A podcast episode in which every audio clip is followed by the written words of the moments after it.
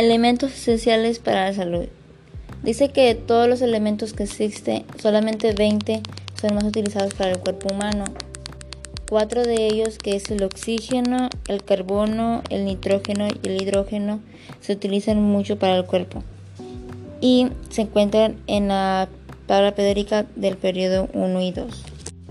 Dice que también todas las que comemos eh, esas, proteínas que nos, bueno, esos eh, elementos nos dan proteínas, grasas.